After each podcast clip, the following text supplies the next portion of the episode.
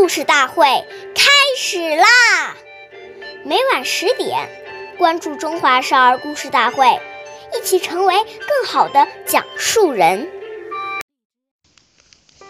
岁月易流逝，故事永流传，弘扬中华瑰宝，传承红色基因。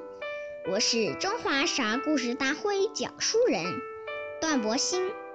一起成为更好的讲述人。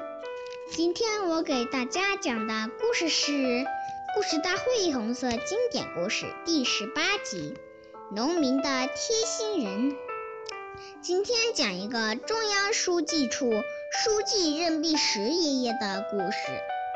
陕北山区缺医少药，是农民们最头痛的一件大事。常常家里一个劳动力病倒了，不仅要耽误地里的工作，而且还要花钱四处求医。任弼时爷爷亲自安排，附近哪家有有了病人，就一定要告诉中央机关的卫生队，切不可耽误。农民赵占山家里有人病倒了。发病正是晚上，赵占山如坐针招毡，急得在炉炉前团团转。